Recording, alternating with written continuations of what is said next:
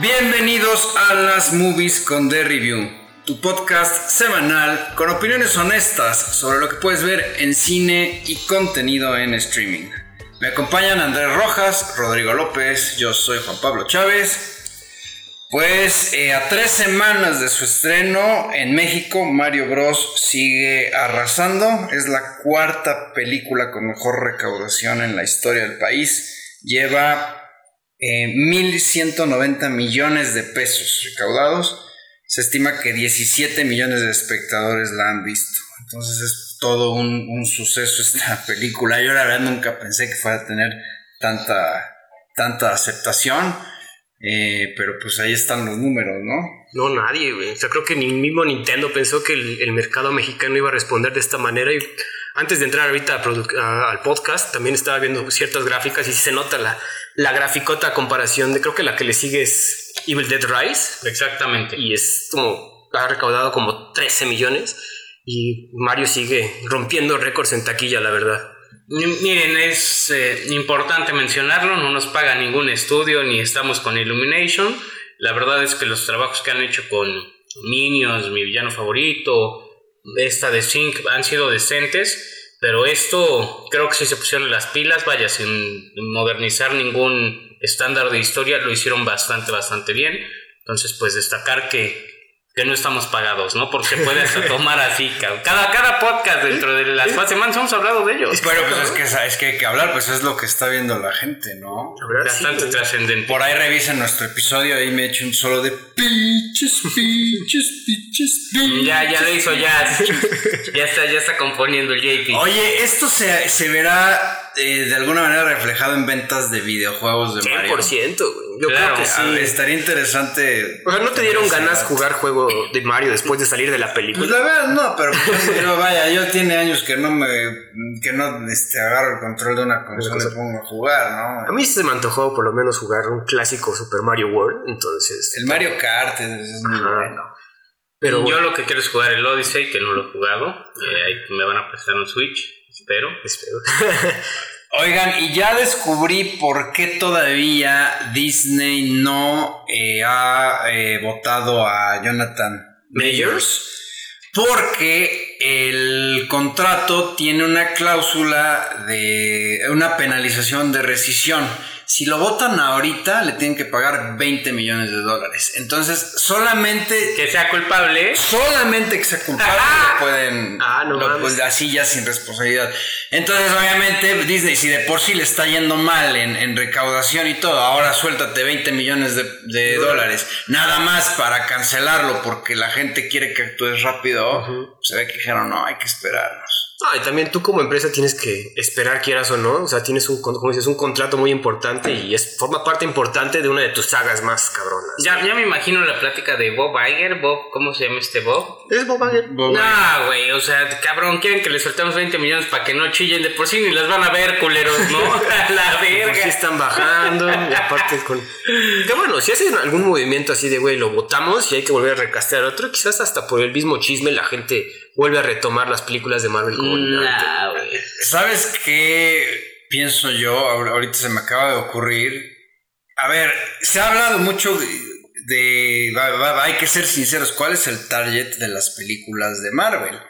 Y lo dije en un, en un episodio, pues tipo los que vemos en Big Bang Theory, ¿no? Eh, no, no es gente tan progre realmente. Entonces, quizás incluso al mismo, o sea, al mismo target de las películas como que no le importa tanto que lo cancelen. O sea, no, no, está esperando ya, cancélalo igual y como que hasta lo pueden dejar pasar, ¿eh? Sí, no, es la presión más de minorías que ni siquiera ven. Son tan fans de, la de las películas de Marvel, yo creo. 100%. Y bueno, no sé si vieron el meme de que se hablaba ya de un recaste, obviamente es un meme, por Ryan Gosling, ¿no? Dices, no mames, cabrón. No, bueno, no, pero es que sí se, sí se llegó a comentar algo. Ah, sí, fue en serio. Sí, lo que pasa es que ahorita están saliendo muchos rumores, sobre todo relacionados con el tema de los cuatro fantásticos, quienes van a ser. Bueno, un rumorcito ahí que está, que está interesante, que como Mr. Fantastic sería Adam Driver. Que digo, no lo veo mal, ¿eh? Dicen que. A mí, a mí la verdad me, pareció muy bien John Krasinski. Sí, John Krasinski. O sea, lo debieron de haber dejado, pero bueno. sabe ahí que que, pase con, esta gente, ¿no? Y bueno, pues no sé si algo más que les haya llamado la, la atención esta semana. Sí, respecto a la primera película que vamos a hablar, salió el actor principal, Joaquin Phoenix, a dar una declaración que dijo, no la veas en hongos. ¿En serio sí? Sí, güey, sí, sí, dijo, por favor no se metan hongos y vayan a ver esta madre, porque no mamen. Salen todavía peor. Yo traía un chisme, bueno, no un chisme, creo que sí ya está confirmado. Tras el éxito de Super Mario, ya confirmaron que va a haber otra película de Street Fighter con actores reales. Entonces, vamos a ver qué pedo, porque si se bien recuerdan, esa película mató a Raúl Julia. Mira lo que si no sale un CGI de Raúl Julia, no la quiero ver. Exacto. Ah, y bueno, y el que ahorita está, eh, pues se acaba de estrenar eh, Los Caballeros del Zodiaco en México y que al parecer. al parecer, la canción, por favor. ¿Cómo? Deleítanos con la canción, por favor. Eh, la, la, la, original, la... la... original, no, no te la sabes en japonés, no mames. no, pero.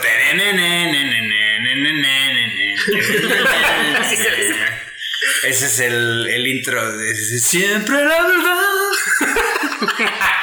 Llega hasta el final. Y, pero la clásica es Caballeros del Zodiaco. Parecía canción de club de fútbol, ¿no? Es que, güey, no, a, ver, en, ¿ubicas estos programas de La Voz? Sí, claro. Bueno, en Perú había un güey que llegó hasta la final y todo lo que cantaba eran canciones de, pues Saint Seiya y de Dragon Ball. ¿No fue el que volvió a popularizar la canción de Dragon Ball, de Dragon Ball, Dragon Ball en español? La de Chalá, Chalá, algo así. Pues una es que no sé cuál cantaba de Lleno de luz y obscuridad, yo no sé. Sí, sí, sí puede que sí sea, ¿eh? Sí, güey. Sí, no, y obviamente, güey, cuando él, porque su presentación fue la canción, el tema de Saint Seiya.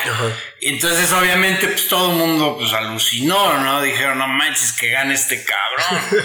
porque aparte, a ver, es que en Latinoamérica la la, la, la, fanaticada de, de Saint es impresionante, ¿no? Tan es así que decías que se estrenó primero en México que en otras partes. en otras partes, digo, creo que se estrenó ayer y la gente que la fue a ver, pues ya está saliendo a decir que. Híjole, la venimos a ver nada más por el morbo y porque somos fans, pero pues está bien basura. Es que pues, sí, hay que, vaya, yo, yo, sí la voy a ver, yo soy muy, muy, muy fan de los Caballeros de Zodiaco, pero hay que pues obviamente hay que saber pues que no están adaptando el, ni el manga ni el anime, es una inspiración. Están metiendo incluso personajes hasta de la serie basura que hicieron de Netflix, que esa sí no la he visto. Entonces, pues ve, vamos a ver qué, qué pasa, ¿no? Ojalá hayan hecho un buen esfuerzo, no hayan hecho un Dragon Ball Evolution. Bueno, sí, sí.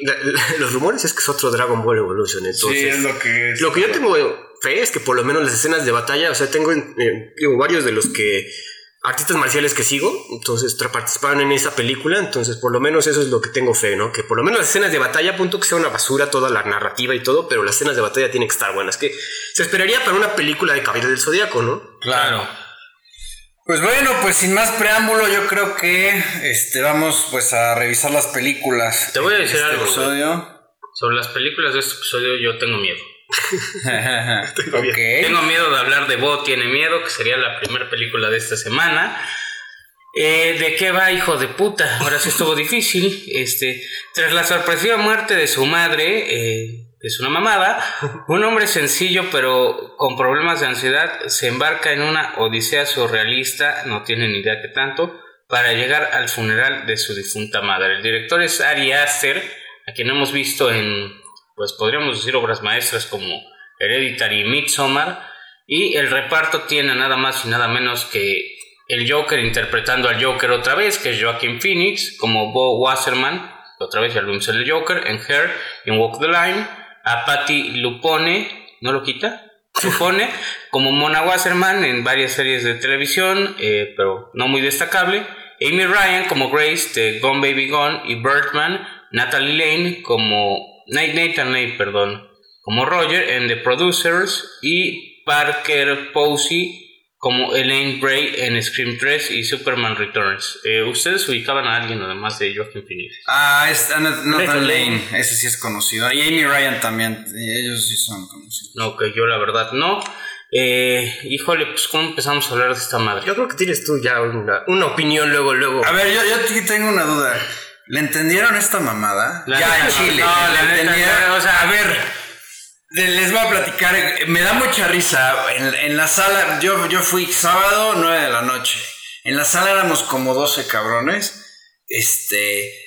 12 cinéfilos mamalones, ¿no? Vamos a decirlo así. Y me da mucha risa porque siempre que terminan este tipo de películas, por el tipo de, de audiencia, nadie dice nada. pero todos como que se quedan viendo así como diciendo, no voy a decir que es una mamada porque voy a quedar como pendejo y, voy a ser el único que no le entendió. Entonces voy a quedar callado, tampoco voy a decir que está buena, nada más voy a cerrar el pico y me voy a ir, ¿no? Voy a ver la lanchita este, flotando. Y me, iré lentamente y luego ya reviso. Porque no mames. Aquí, aquí no fue mi caso. Mi acompañante se paró emputadísima y dijo, no vuelvo a ver una mamada de estas, ¿por qué no me dices, lee la sinopsis y todos estos pendejos que nos quedamos, pero gritándolo, o sea, nada ah. discreto. Y la gente, la gente sí, la aplaudió, de hecho. Yo, Creo, yo creo que ya no tienes que llevar a tu novia a ver las películas que tenemos que hacer, que producción nos pide que hagamos review. Eh, eh, a ver, es, importante mencionarlo, varias las, las elegimos entre los tres, esta yo la elegí porque a mí me gusta Hereditary Mitsumani y me esperaba algo de terror. No, a ver, espérate. Ari Aster, tú eras el elegido. tú ibas a traer el equilibrio al cine. A ver, yo creo que también ahí, yo también te llevaba muchas expectativas y quizás es nuestra culpa porque, a ver, Ari Aster solamente tiene dos películas, muy buenas, muy buenas, pero solamente son dos películas. Bueno, debo y ya lo estábamos poniendo como el elegido, ¿no? Debo de aceptar que Hereditary me gustó mucho hasta que empezó a flotar un cuerpo sin cabeza y aquí sí me, ahí sí me cagué de risa, pero bueno. Ahora, bueno, antes de avanzar, esta película, ¿cómo la clasificarían? ¿No es terror? ¿Es, una, comedia negra? Es una chaqueta mental, cabrón. es, es, que eso es, es una chaqueta mental. A ver, yo creo que como A24 le fue muy bien con Everything Everywhere All At Once. Que está muy bien hecha. Dijo Ari Aster, ah, pues chingue yo me doy vuelo y ahora sí. Esta película se iba a llamar Disappointment Boulevard. O sea, ya desde el primer título llevaba eh, la premisa, Disappointment. Es la más cara de A24. No mames, costó 55 millones de dólares. Y la idea es que se iba a estrenar en Cannes y diferentes festivales. No por nada, A24 dijo, ¿saben qué? Esto no va a ningún festival. Pues no, vieron lo que quedó. Y, y, espérate, la película dura tres horas y es un corte porque duraba cuatro horas. Ok, pero ¿sabes qué? Ahí sí, no, no sé qué tan benéfico o perjudicial sea que dure cuatro horas. ¿Por qué? Porque chance. No, tienes razón, güey. No lo ibas a entender más. Sí, sí, veme todo lo feo que quieras. Esta madre no tiene ni pies ni A ver, yo voy a ser el, el, abogado del diablo, recurriendo a nuestro último, uno de nuestros últimos episodios. A mí sí me gustó. Pero sí es una de esas películas que hay que ver varias veces, güey. Y es lo que yo creo que me gustó bastante, porque no tiene tantos elementos, es como dicen, está demasiado loca que requiere varias vistas, ¿no? Y el, cine de Ari Aster así es. O sea, yo creo que entre más lo veas, más cosas vas encontrando. Y con esta le dieron, como dices, carta blanca de órale, vuélvete loco a ver qué nos puedes ofrecer, ¿no? Y a 24, pues, digo, a mí sí me la. Y yo creo que le va a ir mal, porque esta película sí es muy de autor y es muy de, de este tipo de de cine surreal, que es el, título de nuestro podcast. Y se, bueno, se soltó y se votó y contó una historia muy personal, muy, muy rara, güey. Sí, es 100% rara. Pero yo sí, la, por lo menos no me sentí aburrido durante toda la película. Eso sí hay que agradecerle. O no sé ustedes. No, no manches, yo, yo, no la soporté. O sea, mira, te voy, a, te voy a decir algo.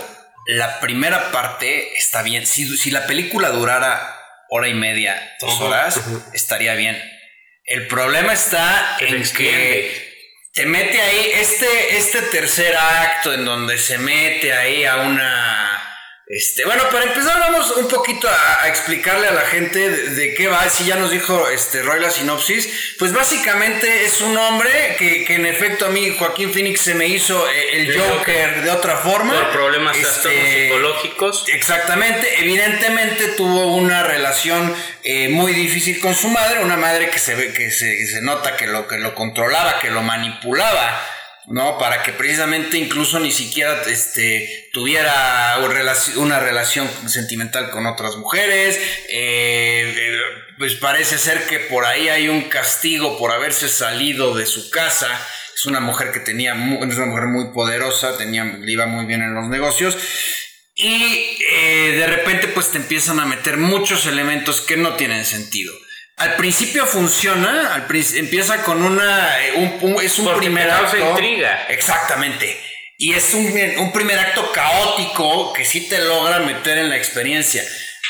Cuando logra escapar de ese entorno supuestamente para ir al funeral de su madre, llega a, una casa, ¿no? Con una pareja, este... Una familia suburbana. Exactamente, que, que, todo es, este... Entre todo es maravilloso. Maravilloso, pero sí tiene ciertas partes de intriga, de intriga. La hija psicótica.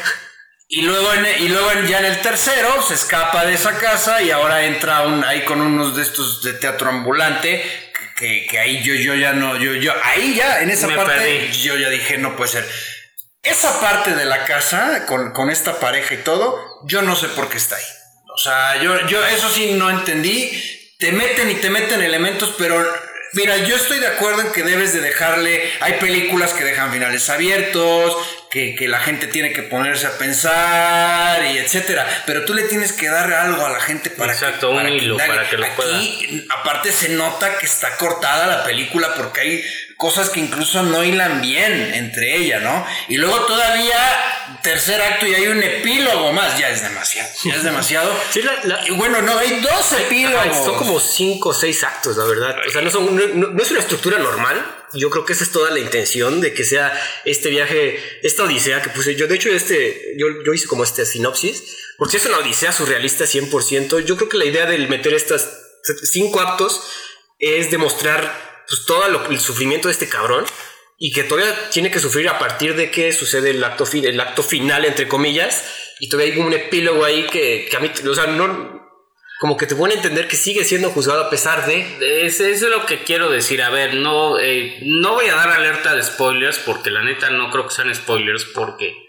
la neta no creo y no me estoy dando de sesudo pero que todos lleguemos a la misma conclusión o siquiera que alguien llegue a las mismas que yo. Bueno, mira, yo creo que sí vale la pena por el tipo de película. Vamos a alertar spoilers para que podamos explicar, porque mucha gente, a ver, mucha gente que va a ver este episodio es porque si llegó a ver la película, va a buscar, va, a buscar respuestas. Entonces yo creo que sí vale la pena que, que comentemos entre lo que nosotros interpretamos, lo que hemos leído, etcétera y para que pues también ellos tengan alguna luz, ¿no? Yo, yo noté algo que estuvo muy extraño. En los créditos de inicio aparece un logo que no entendí qué era. Y luego lo empieza a ver recurrentemente, es la empresa de la mamá, la MW. Y se entiende que hace todo, ¿no? Este, bueno, al principio lo ves en la película, en teoría hace la película, que es una... También se supone que es una empresa de seguridad.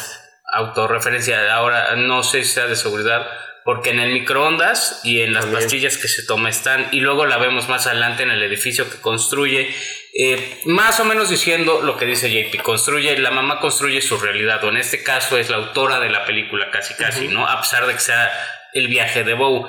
Eh, Bow a todas luces es una persona que tiene problemas eh, psiquiátricos y psicológicos por la mamá, mal llevados por medicinas por la mamá y un terapeuta controlado por la mamá y, que busca, eh, lo de la pareja sí tiene un sentido en, esto, pero está mal hecho, se siente como un sketch. En que Bo va a buscar la figura materna en cualquier persona, en cualquier persona que, que no sea su mamá. De hecho, por ahí lo menciona en la película. Más adelante, el güey, en teoría, eh, me voy a ir a la parte más dura esa madre de. ¿Se acuerdan de la madre cuando bajan las escaleras que hay arriba? Hay un monstruo arriba, está su papá. Que fue la parte que te gustó. No, porque siempre ver un pene marca gigante, a ti, güey, ya con eso te ganaron. No, no, realmente, ah, ya entendí por qué pusiste eso. este. No, realmente, y creo que aquí sí es algo muy freudiano o lacaniano, no sé, pero pero sí es esta emancipación fálica donde el güey, y, por eso se lo, ahora sí que suena feo, pero por eso le presenta el chilote después de que se coja a la vieja y se engarrota. Perdón, este, ya estoy dando, ahora sí son spoilers. Pero porque descubre él que estaba emancipado, eh, eh, este, castrado básicamente, entonces descubre sus genitales, pero aún así el, el Rambo surrealista lo quiere matar. Eh, o sea, y ese güey, qué pedo. Es, es, a lo que voy y, vuelvo a lo mismo. Que llega y lo son, porque son factores de culpa. O sea, lo que yo entendí es que ese güey es un factor de culpa. Es la culpa que siempre lo estás echando y lo está cazando y demás. Y ese es. Mira, hubiera estado bien si, si hubiera sido un elemento recurrente. Yo no sé ¿Te acuerdas eh, en el primer acto cuando está en la, en la bañera que hay un cabrón y que es el mismo güey? No. No, no, no. Si hubiera sido el mismo güey, lo hubiera, entendido. sí. entonces es algo que lo estás echando todo el tiempo y bueno, te hubiera tenido más lógica. Hay muchas cosas que, no, que, que, ahí va, ahí, por ahí voy. Al final, sí, no, no pegan y no pegan bien, o sea, están muy a huevo. Después de Bo rebelarse contra su mamá y pues herirla, vamos a decirlo así, que en realidad la mata, se va en un barco. Y ahí es donde sale una escena lo Truman, más Truman. Es que esta película sí mezcló muchas mamadas, güey. Este, donde llega en un bote a un... A un juicio, a un juicio. Pues a un, sí, a un foro, en un juicio lleno de gente.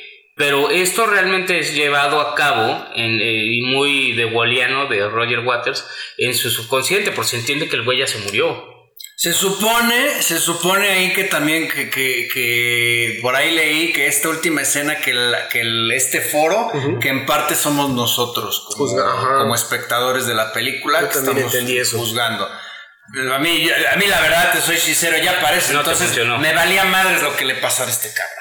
A todos. Ya, es que, a ver, es, es, demasiado larga la película. Te digo, hubiera funcionado. Ojo, esta cinta empezó como un cortometraje dirigido por Ari Aster, en donde precisamente, y la premisa no lo he visto, de hecho dicen que lo quitaron, que, que A24 lo borró de todos lados, que antes se podía ver en YouTube, que esa era la premisa, ¿no? Un hombre trastornado tenía que ir a la casa a ver a su mamá y que en el Inter le iban pasando cosas muy surrealistas, ¿no? Es, es, a ver, esa es tu premisa y lo podrías entender de esa manera, pero es que aquí le meten tanto elemento. O sea, de repente esto de que le cuentan su historia, cómo sería, etcétera, dices, sí, muy bonito, y ahí el tema, de el tema artístico y todo, pero pues, ¿para qué chingados? O sea, es demasiado. Eso, en, eso que. Hay, hay, una parte que sí yo no entendí. ¿Por qué la pintura? ¿Por qué lo de la pintura, güey? ¿Qué de la pintura? eh, la, lo de la chavita y la ah, yo, yo, tampoco entendí ni más. es que yo de exacto no entendí. Yo sí, yo sí entiendo que es su, su, o sea, como su, la vida que quiere, güey. No, pero sí, güey, pero no tiene nada, o sea, es la vida no que tiene hilo. No, no, tiene hilo, o sea, exactamente. Es como si de repente ah, se queda pensando y sí, si hubiera sido astronauta, y además, también el asunto es que esta familia no es, no es, es contra su voluntad que la adopten, güey. Entonces también es por eso pero, que... Pero sí los, pero sí los acoge, o sea, aunque... No. pero él no los acoge. O sea, yo... Se quiere, se quiere ir, güey. No, él se quiere ir. Ahí más bien es secuestrado por esta familia y le dice, no, no, ahorita no podemos llevarte, te llevamos hasta mañana, ¿no? Entonces ya este güey ya se quiere ir, incluso le dice a la niña, pues llévame, vale madres, y hasta se pone ahí a hacer un viaje psicotrópico. Yo, yo lo, de, lo de la niña no lo entendí tampoco. Y luego ves que le dice, si hubieras pasado la prueba, este, todo estaría bien. ¿Cuál prueba, cabrón? O sea, yo, no, no, no, no, no. Yo, yo pensé que en efecto iba a ser un tema de que no se había tomado las pastillas, se puso un viaje y como, como que de repente iba a despertar así como menos Simpson y su viaje místico que resulta que está en un eh, así. Y, y, la verdad es que no te deja nada. Luego llega a la casa de la mamá y este y ven una foto de todas las imágenes de sus vecinos, de la familia, etc. Que todas estaban pagadas por la empresa. Ajá, pero, que eso qué, güey. no, pero es como dice Roy, que todo está manejado, todo, o sea, aquí en esta película la, la mamá es, el, es Dios. Sí, pero la mamá es la que está, sí, sí, pero está muy mal, güey. No, yo, no veo que esté mal, sino otra vez eh, le dieron riendo suelto a Ari Aster para que puedas. Y él, yo creo que todo lo que estamos criticando, ese güey sabía que íbamos a decir esto. Y, espérate, a, mí me gustó mucho la escena, o sea, visual. La del pene. No, asumo hasta no ver. Este, la del teatro ambulante, pero también hay algo que tenemos que reconocer. No mames, yo quiero ver esa compañía de teatro ambulante porque qué puta producción tienen en medio de un bosque. Esos vergas se llevaron 20 millones en su producción. Ahora, o sea, está padre, pero si fuera un cortometraje, no metido en la película. De tres horas y o sea, En la película, la verdad es que, o sea. dices, bueno, pues esto qué, güey. Ya de repente, ya se va a morir ahora sí, no puta madre. Otra que cuánto falta. Yo, aparte, yo ni sabía que duraba tanto. yo tampoco pensé que duraba tanto. Digo, yo no me, yo no me sentí aburrido a lo largo de toda la película. Sí estuve enganchado todo. Y yo creo que dijeron algo muy importante. Vos siempre se siente acechado y es un miedo frente a todo, ¿no? o sea, la primera escena, como dices, la primera, la primera parte todo este lugar apocalíptico, apocalíptico que te lo ponen, que sus vecinos lo quieren matar y literalmente casi casi eso pasa, el agua lo puede matar, güey. Entonces este miedo que está, y es lo que tiene, Bo tiene miedo porque es, lo ha infundido tanto su mamá que se le queda y, crea el mundo. Ah, creo que le dice ahorita algo, güey. El sueño de la bañera y cuando él se mete a la bañera lo quiere matar, o sea, otra vez, le hubiera funcionado mejor si hubiera sido otra vez el mismo güey para ese sentimiento. Exactamente. Ahora, a ver, este, deja de hacer ruido, cabrón. Deja de hacer las notas. ¿Eso qué? ¿Qué tiene? ¿A qué viene el cuento? O sea, ¿qué pasó con eso? Nada. No cerró. No, pues que lo están hostigando, ¿eh? Pero no, güey. No, no, a mí la verdad sí se me hizo una completa jalada esta película. Y a ver, Ari Aster venía de dos muy buenas películas ya de 24 de romper la madre. Hereditary y Midsommar. Midsommar mejor que Hereditary. Midsommar muy buena, en donde también eh, toca temas de relaciones familiares. Cultos. Eh, ahí muy bien llevados y la verdad es que aquí al señor pues se le, se, le fue la, la olla, vaya, no, no pero bueno, no, no, no, lo, no lo entendí. No, la respuesta no, no nos gustó. no, no sé que no le gustó, pero digamos, preferimos una oferta original como esto a otros refritos que ya estamos acostumbrados a ver. O sea, yo prefiero ver esto a una secuela otra vez. O sea, prefiero que, me, que es una película que te pide mucho. Yo creo que sí te pide que estés atento. Y, ok, no tiene sentido, pero yo soy, yo soy de partida de que hay que verla más veces. Yo, de hecho, tuve que ver Hereditary dos veces para agarrar más, para entender mejor toda la situación. Midsommar no, no, tengo que volverla a ver porque también dura como otras tres horas. Entonces, yo creo que esta película es de estarla analizando de diferentes formas. Digo, se me hizo mucho a una película de David Cronenberg, Naked Lunch. No, no la he Eso, igual otro viaje de este güey que también, si te conocen el cine de David Cronenberg o David Lynch, pues es de güey, tienes que... Te va, no, te... Pero, no, espérate, no, güey, no, no, no, no, no, no, no no, no, no, como, o sea, güey, David Lynch, o sea, pero, pero hace, hace 10 años, ahorita sí. No, pero, no, no, bueno. Tiene que salir con otras propuestas, o sea, también no podemos, o sea, no tiene que ser tan, tan lineal. O, sea, sí estoy de acuerdo en eso, pero debe de tener cierto sentido. Estás contando una historia, cabrón. O sea, no puede ser, avienta, avienta, avienta, ay, lo que tú entiendas, cabrón. Nos vemos. O sea, de alguna manera tienes que contar una historia, debe de tener sentido. A ver, cuando yo estaba viendo esto, dije, cabrón, ¿por qué no lo hiciste como bardo, güey?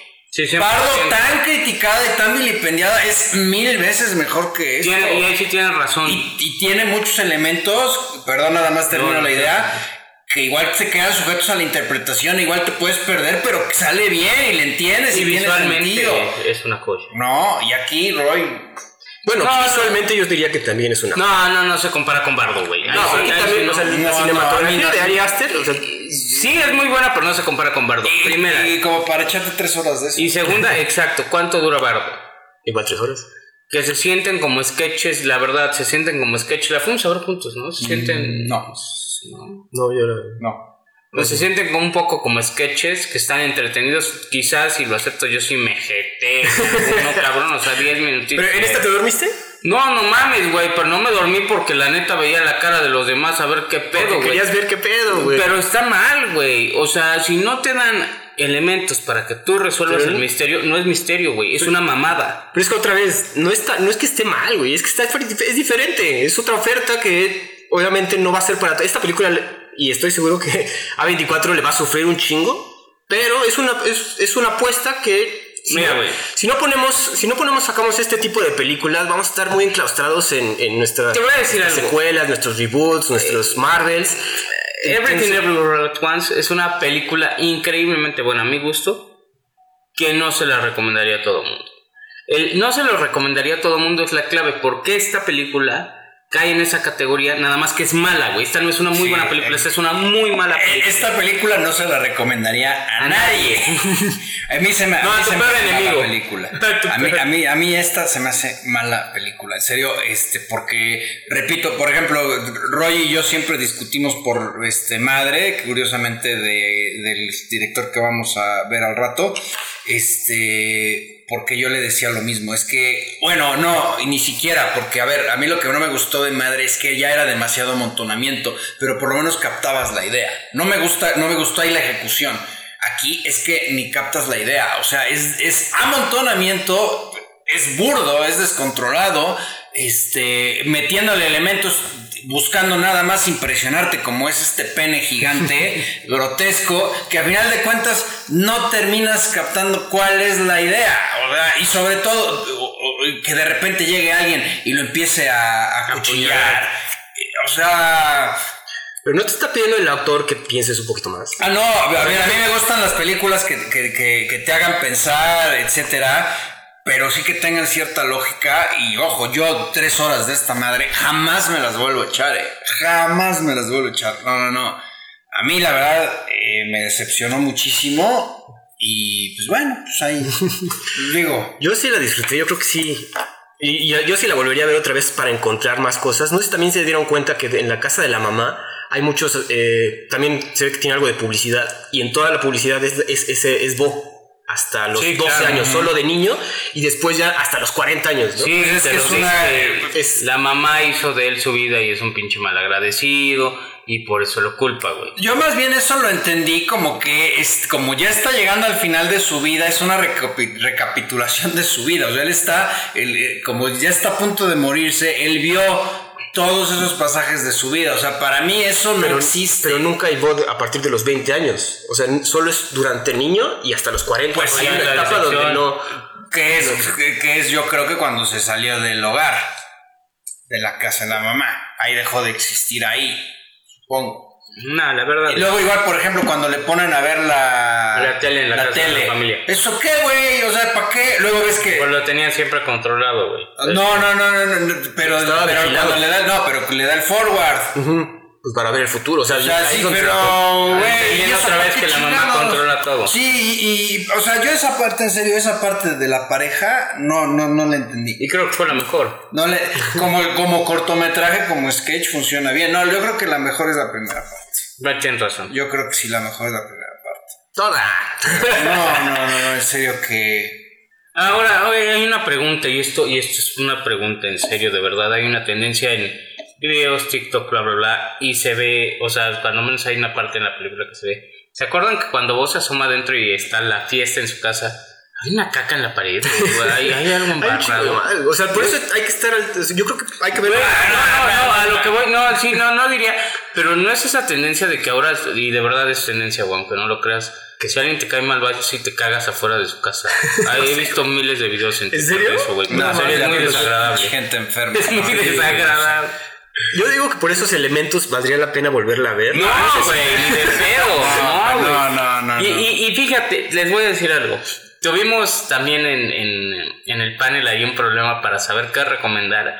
Revisando ahorita esta película y ahí le preguntaba a Andrés hace un rato. No, güey, ya sé cuál voy a recomendar. Que sí, que, que a Juan Pablo no le gustó, pero es una película surrealista que te da un hilo conductor y te dice el por qué, güey. Y de ahí de ti si no lo entiendes, esa sí está chingona. No, o sea, yo sí- Puntajes para esta mamá. No, güey, no, no te voy a aceptar argumentos. Es que, es que sí, no, no, no, no está bien. No, no, no, no, no es Nada. O sea, es más, Scorsese salió, salió a decir esto sí es cine. Pero yo creo que ahí sí han visto este meme en donde sale primero una, una foto de Scorsese así co- con, cara así como que de gruñón. Dice, cuando voy a ver una película y al chile no me gustó. Y luego en la siguiente sale Scorsese riéndose. Pero recuerdo que soy un mamador y digo, ah, excelente película, ha ganado el cine. Y sale riendo así Scorsese. Así eso exactamente le pasó a este señor. Al Chile no le gustó, pero como le tiene que ser al mami y le tiene que tirar a, a todo lo comercial, dice, no, esto sí es cine. A ver, te voy a decir algo. no, Claramente a Andrés sí le gustó, güey. Entonces hay gente a la que le vaya a Ah, gustar. no, pues sí, pues sí, pues vaya, pues sí, ni hablar. Bueno, Yo soy- ya- o sea, soy- lo que sí quiero comentar es que no es que esté mal. O sea, es. Yo digo que es Sí, malo. a O sea, mí hay- sí se me hace mala. Yo soy fan de este tipo de cine, pero aquí sí, verga. Pero bueno, a ver. O sea, me cuesta trabajo Mulholland Drive esta, y la volvería a ver esta mamada, ¿no? Puntuación, No, Mulholland Drive es buenísima. para mí... Esa yo la vería 20 a mí me veces. Es a lo que iba. Es- Esto, pero para, para empezar, qué hueva volver a perder 3 horas. Yo le doy un 5 o dos y medio de 5, pues. Este, No, bueno, pero antes no hablamos acerca de los actores. sí, ¿Las actuaciones? hablamos. Joaquin Phoenix. Güey, pues es, que... Lleva, lle- lleva- ahora ya hace lo mismo siempre. El, el, el risas o el guasas o El bromas. El bromas, güey. este ya no ya vaya, sigue destacando y buenas actuaciones, eh, buena su actuación. Los demás son secundarios, pero güey. Este, Nathan Lane que está bien como el, el- el papá. O sea, sí, sí, Quédate, pero- quédate con el. quédate, pueden ser buenos actores y Joaquin Phoenix lo hace bien porque trae escuela de eso, pero no les das con qué chambear, güey. No. Dos, de- dos y medio de cinco, es decir, cinco de diez. Eh, la película intenta, intenta muy duro, pero no mames. Si me vi buen pedo poniéndole cinco Oye, porque- y lo intenta. Ojalá y Joaquín Phoenix no se quede ya encasillado en este tipo de papeles, porque ve, por ejemplo, aquí está, bueno, Hair podría ser un poquito parecido, pero por ejemplo, Walk the Line, este, bueno, salió en Gladiator, o sea, tiene un rango actoral muy amplio. Yo solo espero, porque como va, hizo Joker, ahora hizo esto, y ahora va a ser la segunda de Joker, yo solo espero que no se quede encasillado ya en- y que entonces de ahora en adelante solo lo veamos haciendo. Bueno, a partir de Her como que agarró este estilo de personalidad toda sumisa, toda Pero- problemas personales y mentales y ya de ahí se agarró, ¿no? Pero por ejemplo en You Were Never Really Here, ahí es como que sí es igual una persona trastornada, pero es lo contrario, es un güey rudo, es un güey... Este... Sí, y esa sí se entiende, güey. o Ah, no, claro. mames, no, no, esa sí está buena, esa sí es muy O buena. sea, le pusimos un 8, creo. Bueno, yo le puse un 8. esa sí es muy buena. Este, no sé, es más, es de esas que igual y no están en streaming, pero es muy buena. No, a esta madre 2 de 5, este, no, a 1 de 5, ching su madre, porque sí, sí me emputó mucho. Este, y ya. Yo sí voy a ir con un 4 de 5 y yo sí voy a verlo otras veces, otra vez, porque sí tengo, estoy 100% seguro que tiene tantas cosas que es lo que nos desorienta, no, las, no deja disfrutar como aquí a mis panelistas, pero el- yo sí le, le acepto este, este reto que te hace Ari Aster. Esta película no es para cualquiera, como estamos viendo. Entonces, un 4 de 5 yo le, le acepto estos retos y pido más, güey. O sea, sé que no va a estar nada, no le va a ir nada bien en taquilla, pero es que si no nos podemos hacer películas de este tipo, nos vamos a encasillar. Y ya digo, si dices que hasta Martin Scorsese le gustó, bueno, le gusta el cine de Ari Aster, eso sí lo había escuchado, hay que, hay que seguir viendo este tipo de películas, güey. No, no, no puede ser que todas las películas tengamos que entenderlas a la primera vista. Si es algo que tiene el cine es que podemos verlo varias veces y diferentes interpretaciones y vamos a encontrarle varias cosas. Digo, lo que más me... Lo que esta película de Naked Lodge de David Cronenberg es una película que hay que ver varias veces y hay que interpretar, ¿no? No, tú ya te piraste, cabrón. Perdón, me estaba conteniendo. Naked Lunch, ¿la viste tú? No. Perdón que nos desviamos, tú sí. Sí. A ver, güey, está más está más complicada visualmente porque inclusive, pero sí te da un hilo, güey. Sí entiendes que es un detective eh, al borde de su psicosis y la chingada y viendo los elementos, pero entiendes que el güey dentro de su ficción sí hay una realidad. Pero eso fue hace 30 años, rollo. O sea, ahorita tenemos que hacer otras cosas. Tiene que haber un pero- avance y es lo que tenemos pero, acá. Pero si A24 viene de hacer cosas como y por tu playera me acordé de Northman, este muy nórdica. eh, Que también le ¿cómo fue mal. Pero no me importa, güey. Pero te- te le entiendes. Es que, a ver, es que aquí, es- sí, es que aquí no se trata de que haz, haz algo que, que, que, que- nadie le entienda y que chingue su madre. pero, A, a- Everything Everywhere, exacto, güey. Everything Everywhere fue diferente, todo lo entendió. JP pudo no haberle gustado, pero las por lo pruebas, las están ahí, iba. cabrón. No, no, ya no. Ah, no, a ver, espérate, Everything Everywhere, claro que la volvería a ver, esta madre, pero, pero, Ni pagada, güey. nada, güey, o sea, vaya, no, no, no, no, no, en Y, serio y- que... y- y hemos tirado aquí ya varias recomendaciones sin hacer recomendaciones. Mulholland Drive la volvería a ver, tú también. Este, vaya, cualquiera de David Lynch. ¿no? Pero, pero a ver, vámonos. Lo, lo- lo que sí entiendo, el punto de, de Andrés es que recientemente, como que ya no salen tantas de estas películas.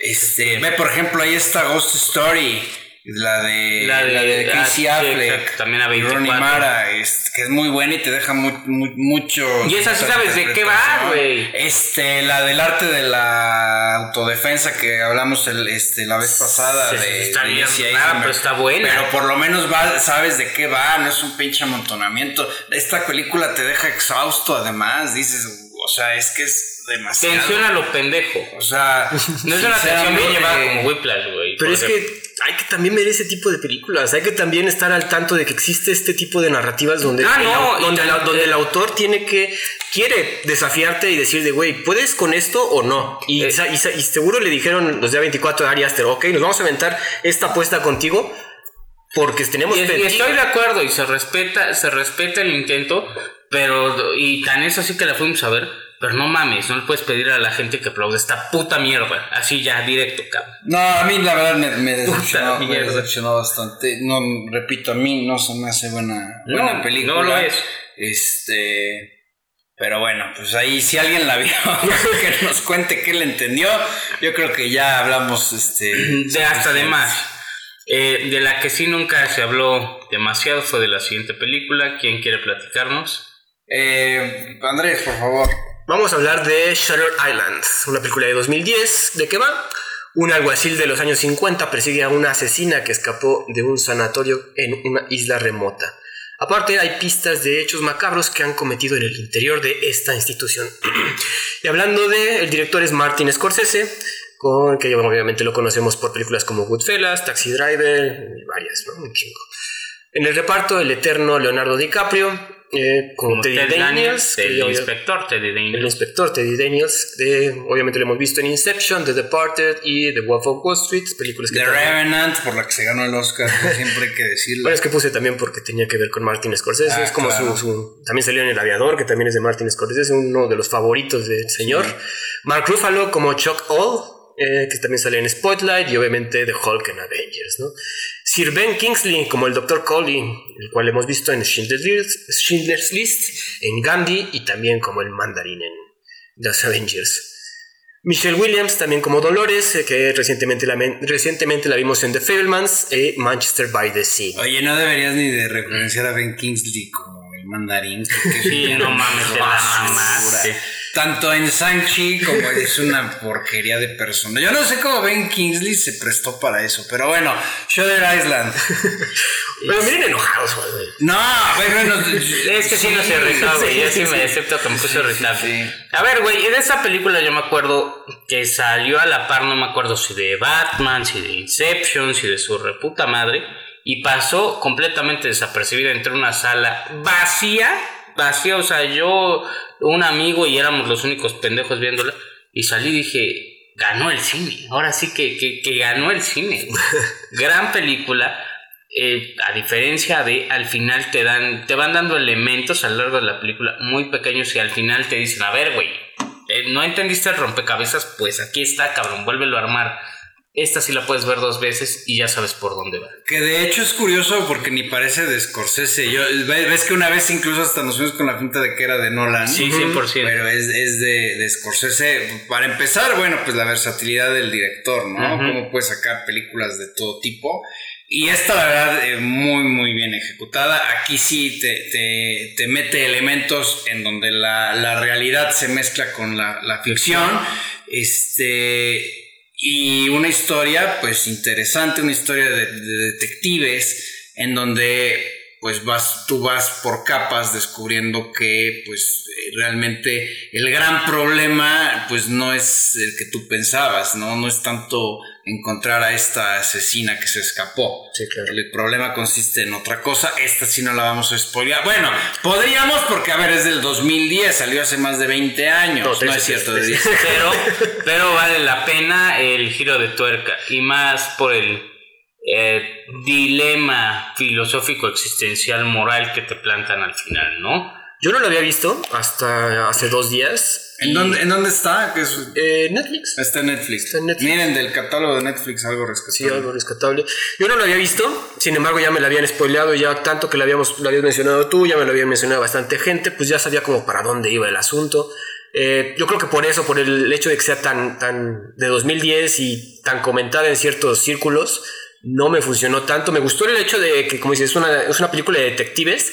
Ya cuando empieza a tomar eh, tintes, otra vez como nuestro episodio surrealistas, sí me sirven, pero no quería que siguieran más sobre esta línea detectivesca, ya que le metieran estos, estos sueños, estas situaciones que sufre el personaje, me sacaron a mí un poco del asunto, Y obviamente tiene, tiene una explicación al final de por qué. Pero sí, disfrutable hasta cierto punto por mí. Digo, no, no, nada más que agregar. La cinematografía muy bien. No parece que sea de Scorsese, como dices. Yo creo que eh, los personajes nada más destacan, bueno, muy pocos. No, no sé si tengan ustedes ahí un comentario, pero es, es, es, DiCaprio. Es DiCaprio, básicamente. Y más DiCaprio, realmente. Sí, 100%. Pero cuando en las películas de Scorsese estamos acostumbrados a que varios personajes destaquen, ¿no? Entonces yo esperaba también algo más así de Sir Ben Kingsley desarrollado un poquito más, que nada más te lo ponen ahí como una figura no autoritaria, sino de autoridad en, la, en el sanatorio. Entonces, por eso no, no se siente como una película de Scorsese y yo creo que eso a mí me afectó al momento de verla, ¿no? Esta sí es una película que yo vería más veces. Sí, claro. vaya, sin lugar a dudas. Joder, sí es cine. Sí, esta sí, la verdad, este... Pero es muy sencilla. Eh, bueno, pero fíjate, dentro de su sencillez... Te pone a eh, pensar y lo hace bien y lleva un hilo conductor. Y tiene una vuelta de tuerca ahí muy, Increíble. muy, bien, llevada. O sea, eh, y curiosamente, como dice Roy, una película que se siente que ha pasado desapercibida, ¿no?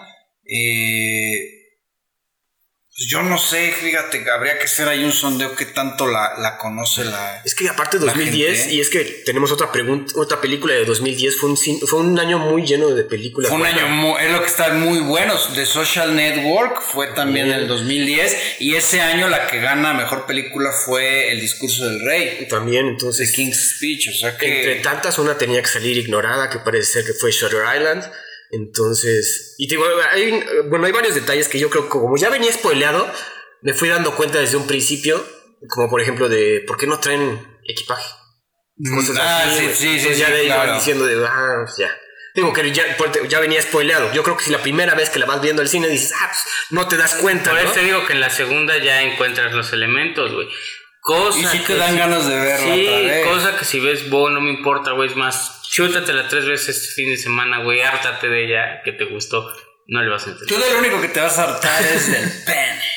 Es, es, que, eso, dije, güey, no puede ser, o sea. O sea, si es, una, si es un elemento, si es un elemento, ¿para qué tanto problema? Si es un elemento psicológico eh, llevado otra vez muy de libro texto, pero la verdad es que hasta. Y, es intencional, hasta cutre ese beso. Pero ya, ¿por qué seguimos hablando de esa puta mierda? Bueno, no es otro. Tú, tú, fuiste. Sí, güey. Puta. Confirmando con ustedes, no, no, no chequé, se fue, pero sale Robert De Niro, un cameo, o es otro, otro, otro actor. Aquí. El de la, ajá, el de la cara corta. Es De Niro, ¿no? Creo que sí es Robert De Niro. sí. Y es que no pude checarlo ahí en sí, DVD, sí, pero. Sí, sí, a ver, ahorita te lo reviso. Estoy casi seguro que sí es Robert De Niro. Sí, ya hasta se me había olvidado, pero sí, sí es él. Otro clásico de Martin Scorsese también aparece en esta película. Fuera de eso, eh, de actuaciones, como comentamos, quizás Mark Ruffalo ahí destacándose como un sidekick, nada, nada así super guau. Y pues el villano, el villano, Ben Kingsley, también en sus escenas que tiene lo hace bien, lo hace con eh, sobriedad, vaya, la, que requeriría un... Yo esperaba más, a ver, no voy a ser honesto de, de, de este señor, pero sí, no, Michelle Williams también ahí como que estaba haciendo sus primeras apariciones, ¿no? Sí, no era, es un hecho que no era la, la Michelle Williams de, ahora, el, el, background, ¿no? el background que le dan al personaje de Ted Daniels de que es un soldado, eso me gustó. Y de hecho las escenas donde está, hace remembranza a sus épocas de soldado están muy bien llevadas, de hecho la, la escena del fusilamiento entre comillas es muy buena, Entonces, eso, eso me gustó, las escenas dentro de la isla. La isla también es todo un personaje dentro de la misma película.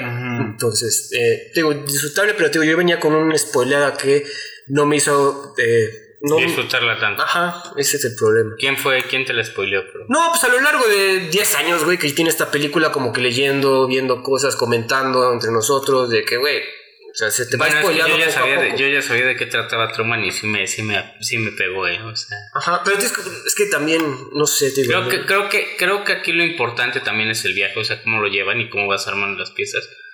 Y otra vez, pues vale, vale mucho la pena. ¿Quieren, ¿quieren pasar el puntaje? Sí, sí, es Robert De Niro. digo, ajá. Y lo que pasa es que no está en, el, en los créditos. Eh, a esta yo sí le vengo dando, la verdad, un 4 o 5. ¿De ti?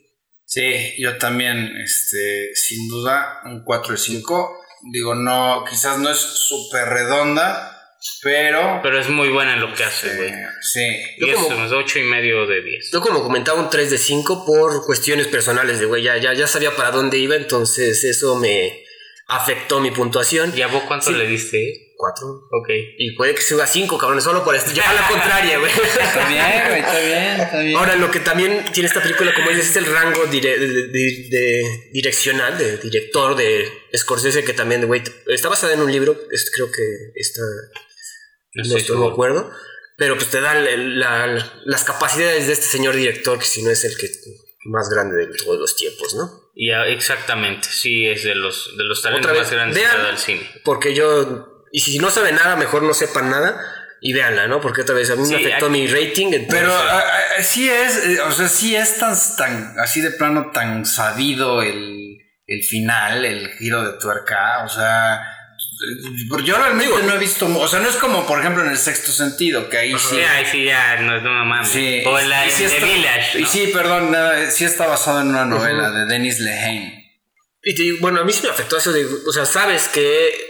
Pero no es un hecho tan conocido. ¿Tú dónde te metiste a revisar? Pues es No, que Andrés entre- sí, güey, podcasts, entre otros, estar leyendo, Ya. sí, o sea, por... Digo, no quería spoilerme, de hecho por eso no la había visto, güey, pues ya sé, ya sé, ya sé hacia dónde va, entonces, digo, eso afectó la forma en que yo la vi. 100%. Que también no es tan conocida como otras Scorsese. No, nada. Pues te digo que yo eh, hubo un momento en que dudamos. La confundimos. En un, en- no sé si en un live de los que hacíamos. Sí, en un live. Que pensábamos que era de Nolan. Ujú. Porque tiene todo el El estilo. Del estilo de Nolan, ¿no? Interesante. Exactamente. Así es. Eh, y ahora, pues. eh, Ahora voy yo, ahora voy yo. exactamente. JP va a hablar de algo que es una película. Bueno, ahorita lo digo. JP, ¿cuál es la que sigue? Black Swan, el cisne negro de. ¿El qué? ¿Dijiste beso negro? No. Ah, No, no, en- en- en- entre el falo gigante, los dildos de Everything Everywhere, como que ya. Como que- Tu, tu mente está jugando, te está llevándote otro viaje de esos que te gustan. ahí pueden ver que Eh, pues JP es closetero. pues, Espérate a que terminemos el episodio. No le cabe reparte.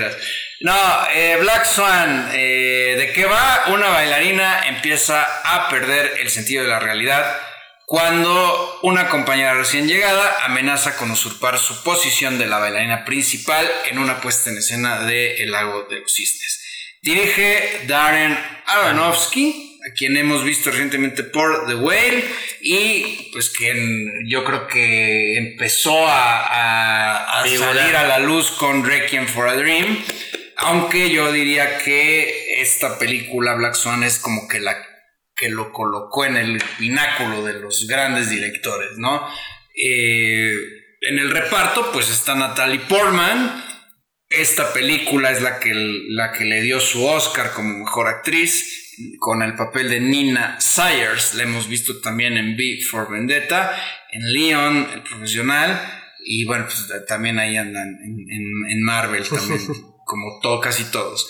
Mila Kunis como Lily. Eh, la hemos visto en. Bueno, ella, Mila, Mila Kunis, pues empezó a, a- a ser famosa por That 70 Show, esta serie de comedia. ¿Ah? Y ya de ahí, pues, fíjate, aquí en esta película Mila Kunis como que parecía que iba a dar ese brinco a gran actriz. Y de repente, pues ya no la hemos visto. Digo, Ba- Bad Moms, Ted. salió en Ted, eh, en la 1, en la 2 ya no. A ver, pero eso creo que fue porque se embarazó. Y en fin, ha salido en comedias. Sale, salió ahorita en una de Netflix, la, la chica más afortunada del mundo. Está 2-3, tampoco No está tan mala. Pero sí se mantuvo en ese rango medio de Sí, actoral, ¿no? sí, no, no dio ese brinco, ¿no? Eh, Vincent Cassel como Thomas Leroy. Eh, lo hemos visto muy fácil. Thomas Cassel es el francés que ves en todas las películas que no, que no es este León. León. O ¿Es sea, si, no es, Oh. Ya- es- si es francés y no es Jean Reno, es el señor Vincent Cassel. Y ¿no? también en los que son flacos, por podrías decir Gerard Depardieu y... No, no, pero ya Gerard Depardieu, ya, ya, ya, ya, ni ¿qué, qué ha hecho Gerard Depardieu? Apenas hizo una, güey. Estar con, ami- estar con Putin, es amigo de Putin. Sí, no, ay, sí, no sabía. Eh, está Barbara. Hershey con. Cállese. Barbara Hershey como Erika Sayers. eh, la- ella es la mamá de, de Nina. Es este. La hemos visto en la trilogía de Insidious. Y Winona Ryder como Beth McIntyre, que era eh, pues la, la actriz principal en que la bailarina principal, a quien pues Nina le quita el papel. La hemos visto últimamente en Stranger Things, aunque bueno, pues ya salió en Drácula, salió en The Age of Innocence, etc. Eh, a ver, ¿qué diferencia una película que te mezcla elementos surrealistas de a poco y que aunque incluso no le entiendas... O no te guste, que era mi comentario que iba a hacer pero por lo menos te mantiene interesado. Y te interesa lo que le pasa al personaje. Aquí yo esta película ya la había visto hace años, la vi, la, vi apenas otra vez.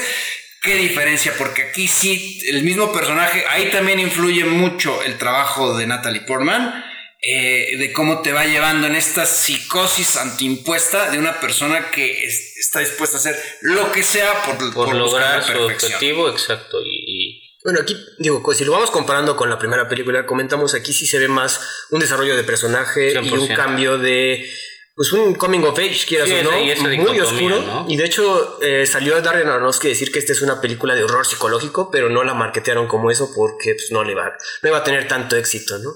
¿Qué vas a decir, Rey? Eh, 100% es horror psicológico. Puede no gustarte, a mí no me encantó la película.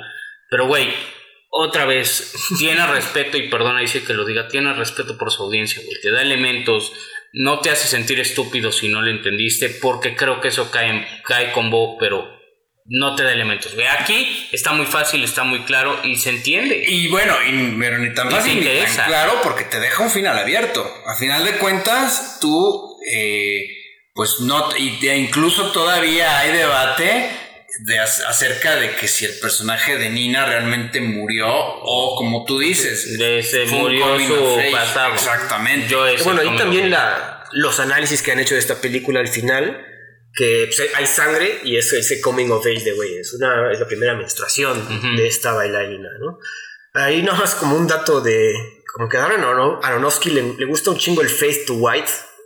Casi todas sus películas hacen si recuerdan apenas ahorita con The Whale esta también, creo que The Wrestler también tiene ese efecto. Enorme película de Wrestler. Que de hecho The, Wrestler es de 2008, entonces sí, luego es, el evento. Es antes. y había como que, la, no la teoría, como que tenía la intención Darren Aronofsky de conjuntar estas dos películas ahí dato cinéfilo mamalón tenía la idea este Darren Aronofsky de hacer una conjunción de, entre el personaje de Nina y el personaje de Mickey Rourke que fueran una pareja pero pues obviamente se dio cuenta de que oye esto no va a funcionar entonces mejor hizo dos películas. un, crossover wrestler con era la intención pero sí se dio cuenta de no pues cada quien necesita su propia película y pues estuvo bien la verdad. Aquí la como dices Natalie Portman qué, qué delgada está en esta película pues de hecho tuvieron tanto a mí se me hace gorda. tanto Natalie Portman como Mila Kunis tuvieron incluso hasta problemas de salud porque tuvieron que bajar muchísimo de peso. Se habla de que Mila Kunis hasta fumaba demasiado con tal de llegarle al de no comer pues, sí y sí se nota sí, se nota eso. Una película que aparte este acabamos de hablar de, una basura que, que, fue la máscara de A24 esta tuvo problemas hasta de presupuesto. Estaba leyendo por ahí que en una escena Natalie Portman se lastimó y no había un médico que la atendiera.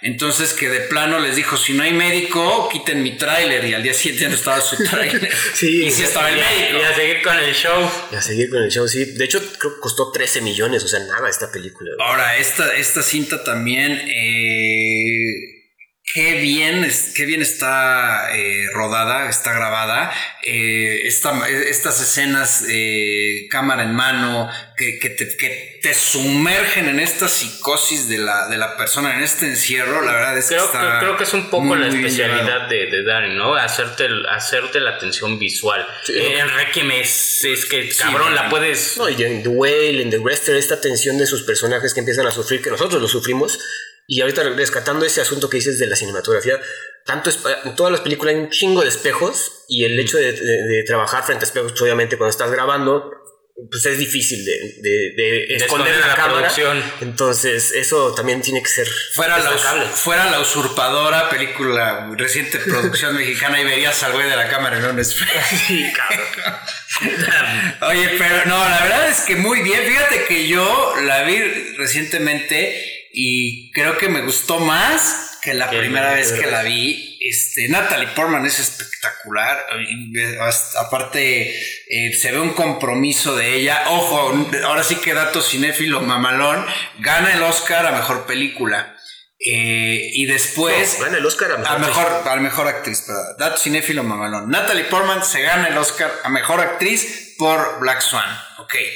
Eh, muy bien, bravo, impresionante. Y eh, impresionante, como diría aquí Roy. Y de repente, a la semana o al tiempo después, sale la bailarina que, que era su doble, diciendo: No, a ver, espérense, si casi todas las escenas de baile las hice yo. Y luego, ya después, sale Darren Aronofsky diciendo: A ver, no, señores. Natalie Portman rodó más del 85% de las escenas. Calculado. No, entonces, eh, la verdad es que sí, impresionante.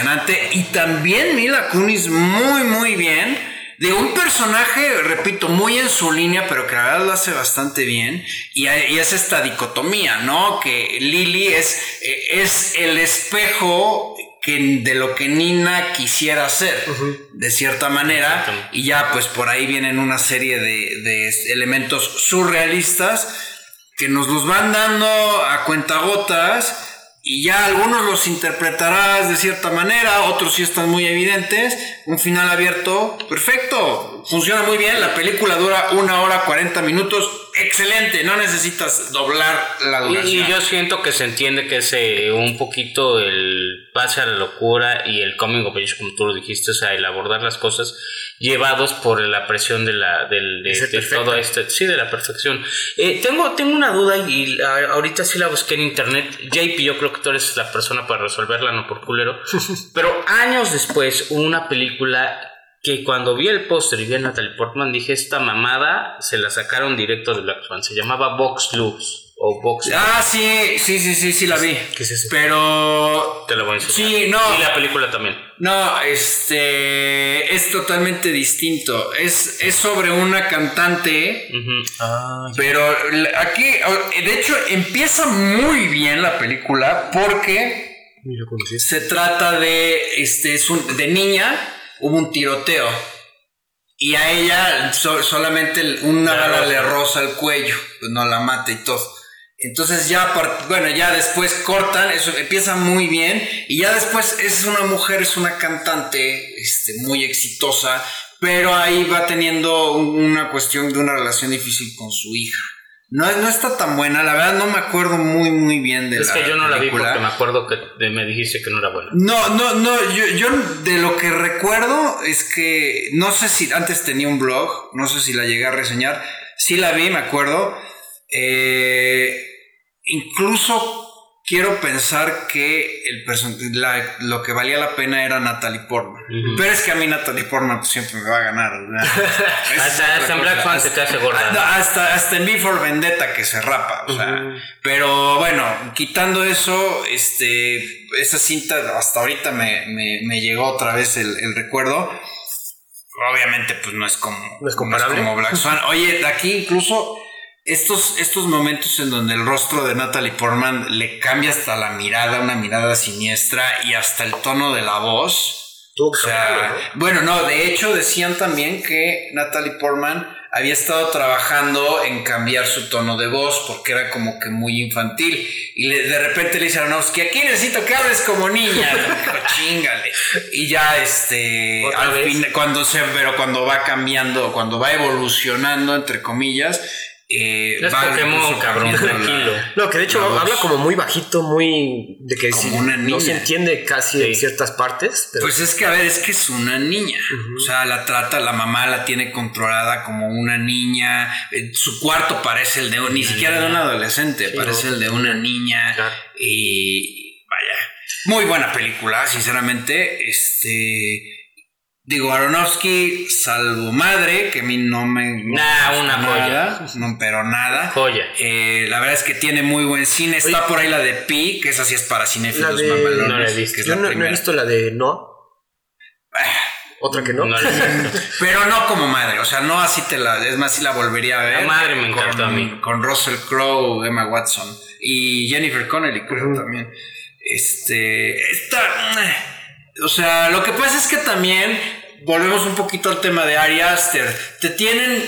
eh, acostumbrados a cierto Nivel, cine sí. y la de Noah, la desde la, historia del arca de Noé, pues es otra cosa, ¿no? Y es un, en un plan un poquito más ec- épico, ya estilo Ben Hur, por ejemplo, la, la original, Pero bueno, la primera. como que dirías más que Darren Aronofsky es más de eh, películas sobre un solo personaje y no tan... O sea, no ma- Todas sus películas yo creo que sí hay como... bueno, solo Requiem, que ahí son como tres personajes principales.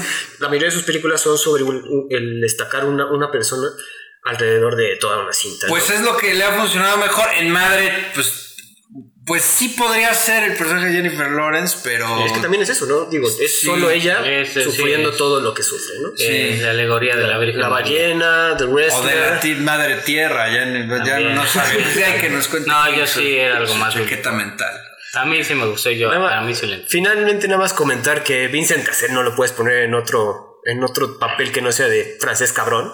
Entonces, Sí, sí. porque siempre, siempre está encasillado. Yo me acuerdo de una película, no sé si la llegaron a ver, francesa que se llamaba Doberman, Doberman que era de un grupo de pandilleros que todos tenían nombres de nombres de perro. perros, güey. Yo la vi, es de los noventas y es donde se dio a conocer Vincent Era muy buena, ¿no? Está muy cagada, o sea, bueno, para la época estaba muy buena. Pero ahorita tiene mucho que no la he hecho, no sé si está en algún este, servicio de streaming, pero ahí ¿no? pueden ver. Digo, pobre Vincent Cassel porque sí tiene- solo tiene esa cara, güey. Oigan, así, eh, pequeño comentario, este... En, Movie está la película de Dogville, de Lars von Trier. La empecé a ver con mi esposa y me dijo, no, quita ¿Cuál? eso, la de Dogville. que sale. Do- Dogtooth, ¿no? No, Ah, Dogville, esa de Lars von. Trier. Ahí está en Movie, chécala. Yo siempre tenía ganas de verla. Dije, "Ay, la voy a empezar a ver. Y me dice, oye, no, quita Es como una obra de teatro, ¿no? Exactamente. Está muy interesante la puesta en escena. Ya después, este, hablaremos de, haremos un episodio de Cinéfilo Mamalón y revisamos este Dogma 95. Ahí, estaría de bueno. ese estilo. Pero bueno, eh, Puntajes. Pues, puntajes, este, Andrés, por favor. Yo me voy con un 4 de 5. Mm, No es la, mi favorita de, Darren Aronofsky, sin embargo, como ahorita lo volvimos a ver, le encontré, como dices, la- me gustó más ahorita en las- una segunda vista después de verla en 2010. También estos 13 años pues, te hacen ver la evolución de este director. Entonces, un 4 de 5 muy merecido dentro de su filmografía, muy destacable. Y obviamente Natalie Portman, pues por eso se ganó el Oscar. Eh, indudable, como lo dije, aunque puede no haberme gustado, se respetan los elementos, se respeta la cinematografía y el trabajo que hace. Yo por eso le doy un 7 de 10, o sea, 3 y medio de 5, que es una película buena. Ya que no te guste, que no te cierre bien algunas cosas, no creas que pueden llevarse diferentes, otra cosa. Oigan, y aquí también algo que no me había dado cuenta, este, vimos a El Soldado de Invierno. Ah, también Sebastián está- O sea, el soldado de invierno tratando de bajarle la mujer a Thor. Güey, todos. Hay tanta gente ya en el MCU, güey, que. Qué bueno que Leonardo DiCaprio dijo, güey, no, no, no te metas en eso, güey. Ojalá. ¿Sabes que también le dio un tip ahí a este, ¿cómo se llama? Timothy Chalamet? Que Eh, nunca se metiera al cine de superhéroes, ¿no? Cine, o sea, dos cosas. No te metas al cine de superiores y no te metas drogas, güey. Ya con eso alarmas, güey. Y pues quieras o no, Leonardo DiCaprio. Pues, Sí, sí, es un Bueno, bueno, capo. Claro. Sí, bueno, pero a ver, también pues puede ser, este, cuántos actores de renombre no han salido en el, en el, En el en el- museo. en el Es que también, MCU? o sea, en las tres películas, por lo menos Joaquín Phoenix también está en, en Joker, cine de superhéroes, güey. Quieras o no, güey. Mm, Sí, digo, distinto, pero sí. mm, Nat- bueno, fíjate, Natalie Portman, Sí, todo. hasta en V for, V for Vendetta, ¿no? Bueno, calificación, mi calificación Black Swan, yo sí le doy un 5. 5 de 5. Sinceramente, repito, no pensé, ayer la volví a ver, no pensé que me fuera a gustar tanto en la segunda vuelta. Y ya tenía rato que no la veía. Eh, también es cierto que pues no es lo mismo 2010 ahora, ¿no? Y más que pues hemos estado más metidos viendo películas, revisando. La neta es que sin Woman Talking no le entiendes a esta madre. No, no es cierto, soy mamá. ¿Cómo? Sin Woman Talking no le entiendes. No, pero vaya, lo que voy es a que también, y eso, eso influye, ¿no? Eh, conforme más, vas viendo más películas, como que vas, vas entrenando el ojo, ¿no? Eh, el otro día, cuando comentamos, por ejemplo, digo, perdón que, que volvamos al tema de Marvel, que yo les comentaba cuando metieron a esta Iron Heart Fox Sports, Se nos volvió más pretencioso. que les decía, no, no pretenciosos, pero que les decía es que hasta el ojo te está avisando, esto no está bien, esto no encaja, güey. O sea, Más exigentes. Sí. Pues sí, sí puede ser, es que sí, obviamente con la repetición y también pues por lo que ya te tienen acostumbrados, repito, este Ari Aster era la promesa, bueno, a ver, yo creo que exagerábamos, tenía dos películas nada más, Sí, ¿no? 100%.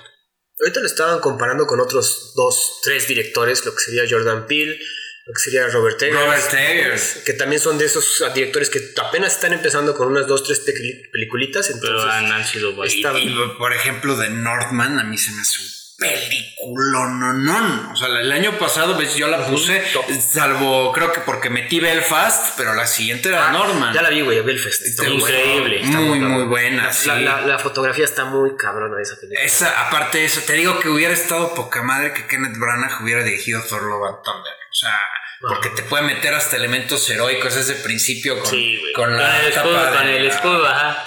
del basurero. Pero bueno, pues ahí está, señores. Este, vámonos con las recomendaciones. Yo empiezo. Les voy a recomendar eh, The Machinist, el maquinista eh, del 2004. Hablando de gente que tuvo que perder peso, pues aquí Christian Bale, que de repente se ponía muy cachas, muy mamado para Batman, y de repente muy delgado, y de repente gordo, y así se la tira el señor. Yo no sé cómo le hace. Eh, y aquí pues eh, bajó muchísimo de peso. Es, es hasta enfermizo. huesos, sí. Es enfermizo. Es un- una persona, es un maquinista, se dedica, a este, es un obrero en una fábrica, pero eh, tiene el, el gran problema del insomnio. No puede dormir. Va a lo largo de su, de, de su vida cotidiana, de su rutina, va conociendo gente, pero empiezan igual a surgir ciertas partes que él no comprende bien, hasta que al final te revelan pues cuál es el origen de todo lo que está viviendo este señor. Es muy buena, el director es Brad Anderson, la verdad no, No recuerdo nada recuerdo más de él. nada de él. Eh, la pueden ver este, en Pluto, que la ¿Qué es pueden ver eh, este eh, no no es Roy. No, Pluto TV es como un servicio de streaming lo puedes descargar es gratis. El tema aquí es que viene a veces con comerciales y a veces también bueno aquí igual y sí vienen las películas como le gustan a Roy dobladas ese es el gran tema y, pues andas distraído no has contestado No, ¿eh? ¿No estoy, viste? estoy leyendo que eh, Brad Anderson, pero estoy buscando su filmografía. Que sí tuvo dos o tres cosas. Bueno, y la pueden, si no la pueden, este, rentar en Apple TV o en Amazon, Claro Video, etcétera. Yo escogí una película completamente opuesta a Bob Tiene Miedo, la de Big Fish, esta película Muy de buena. Tim Burton, donde el personaje principal es Ewan McGregor, como que el papá de una de- que está ya De un cuentacuentos. Es ¿no? un cuentacuentos que su hijo pues, tiene que ir a verlo, eh, pero siempre el hijo siempre estuvo traumado con que, güey, este- mi papá siempre me inventaba cuentos, o sea, cosas de un pescado que se adaptaba a, donde lo pusieras, eh, anduvo con gigantes platicando, entonces es un mentiroso, el, hijo lo tiene, lo tiene catalogado como mentiroso y te pone, te pone la epopeya del papá, cómo fue conociendo todos estos personajes.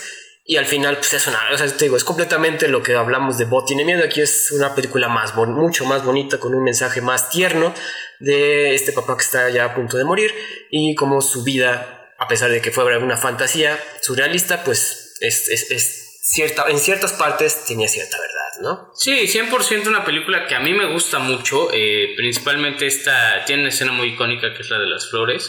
Y creo que habla de, de la bondad hacia, hacia las personas mayores, ¿no? Que a veces pudiera parecer que exageran los hechos. Y pues, o podríamos creer que no tuvieron vidas tan completas o increíbles. Y pues sí, así es, ¿no? O quizás es que cada quien le da la relevancia a las cosas que, que cada quien quiere. A mí me encanta. El hijo que lo interpreta Jim Caviezel. Es que me estoy, me estoy tratando de acordar, pero no sé quién es. A, a ver, A ver. Yo, yo le busco en lo que tú es tu recomendación. A mí esta también se me hace muy buena. Yo creo que es de lo mejor de Tim Burton en live action, vamos a decirlo Sí, así. sí, sí. Y muy bonita, muy padre bonita. mensaje pa- para el tema este padres e hijos, esa relación como tú dices, que a veces uno como como hijo no acaba entendiendo muy bien a, a- a los padres. Sí, dice, te están reviviendo pinches gl- glorias de, de días pasados, ¿no? Muy, muy, muy, muy, muy buena, muy, Muy bonita buena. película. Este, ni siquiera no es de. No, no, no, no, es, no es terrorífica tampoco. Nada, ¿no? Es muy, muy linda película. ¿Este Rodrigo? Yo, la verdad, me había estado pensando y por ahí surgieron algunas eh, ideas. Una película de la cual seguramente nada más JP y Andrés se acuerdan, porque creo que nadie la vio. eh, rara con Robin, Robin Williams y Al Pacino que se llamaba Insomnia. Que no la voy a recomendar, pero pues bueno, ahí también échensela. Mi recomendación es la última película que le presté a Andrés, porque es completamente surreal. Primera. Y segunda, por si es terror y está muy bien llevada y no la he visto y no puedo hablar mucho de ella. A JP se quería salir de la sala cuando la fuimos a ver, pero es La Casa de Jack. Ah, no, sé que no, no, no, que, que, que, que- Para mí es de mis películas favoritas de ese tipo. para recomendarla, no mames. Para mí es de mis películas favoritas. Curiosamente de Lars von Trier. Exactamente, de ese tipo. Eh, 100% recomendable. No, no mames, no, güey. al no. final- Ah, espérate, le estás cagando, güey, porque sí tendrías que decir lo que dijiste hace rato. No es una que le recomendaría a cualquiera. Por la- a ver, a ver, en esta película sale un cabrón matando niños, güey. Eso es cierto. Matando niños, o sea, güey, estás recomendando pa- 100% recomendable. Perdón, Roy. Déjame o sea, res- terminar, güey. Respeto que te guste, pero no es 100% Déjame, recomendable. déjame no me terminar. chingues. A mi gusto 100% recomendable si no tienes problemas con el gore. Por si está muy visual, muy, eh, muy cruda. Pero te demuestra cómo integrar elementos eh, a una película y al final te dan las respuestas. Te quedas con cara de qué pedo. JP no le entendió. eh, No, sí le ver. entendí, sí le entendí, pero no mames, cabrón. Prefiero volver a verla de Bo. ¿Sí? No, Ah, no, no, pero mil veces, güey. A ver esa. Luego un cabrón ma- ma- matando niños, güey. Así de, sí, sí, voy a, a- a- Aquí, mira qué chingón, ya lo estructuré todo. Órale, pum. Pinche enfermedad, güey. O sea, güey, yo, yo la neta, no, a ver, no. Yo la neta no voy a sentarme una película a pasármela de la verga, güey. O sea, güey, tampoco se trata de eso, cabrón. Sí entiendo, y sí, la- sí, y, y, y, y- se fue al infierno y el viaje, y mira. Eh, spoiler. Güey, ay, güey, cabrón, no estoy diciendo nada, güey.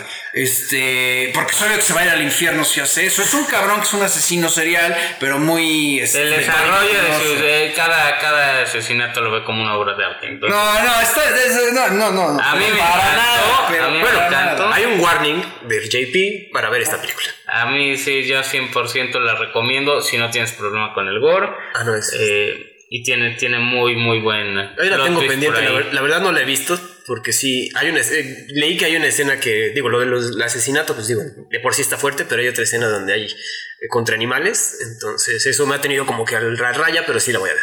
Vela. Y Billy Crudup es el, el hijo en Big Fish. Pero sí es igualito, pinche Jim. eh, Se parece, él lo hemos visto la- en Watchmen como Doctor Manhattan. Y la otra, la otra recomendación que se me había ocurrido, sí, JP, pero es que de verdad esa película no la entendí, es Blue Velvet del señor David Lynch. Muy buena película en términos generales, pero entiéndele y si le entiendes me avisas. Eh, ¿Te gustó? No la he visto Blue Velvet. Mm, bueno, Baby Wants to Fuck, dirían por ahí, ¿no? Es la frase célebre de esa película. Este podcast pues va a estar un poquito difícil, creo que lo más recomendable sí podría ser para, Big toda, para, Big to- Fish. para toda la gente Big Fish y probablemente Shutter Island si quieren un thriller ahí. Pero pues bueno, si eres cinéfilo mamalón, todas esas películas son hasta cierto punto un must, ¿no? Bueno, señores, pues un gusto. No las vean drogados y muchas gracias por otra semana más. Vean Bo. Coméntenos y aviéntenos sus recomendaciones. No olvides seguirnos en nuestra cuenta de Instagram y TikTok de Review. Gracias por su atención y hasta la próxima.